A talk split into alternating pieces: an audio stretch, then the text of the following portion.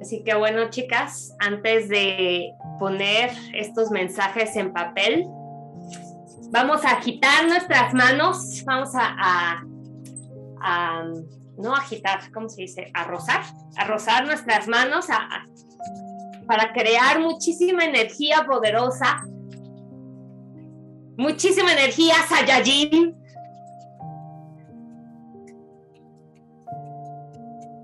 para que vengan estos mensajes hacia nosotras. Así que agarra tu plumita y agarra tu cuaderno. Y vas a escribir